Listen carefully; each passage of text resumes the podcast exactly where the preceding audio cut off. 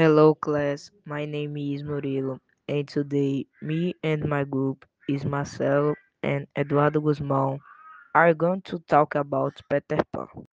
The adventure begins when Peter Pan and the fairy Tinkerbell enter the bedroom window of Brothers Wendy.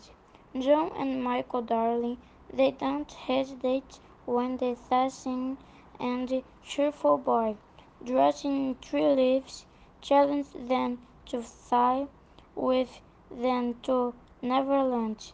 It is then that Wendy becomes the much desired mother of the lost boys. That the pirates will fight the Indians, and that Peter Pan saves mermaids and faces him, his most fearsome enemy, Captain Hook.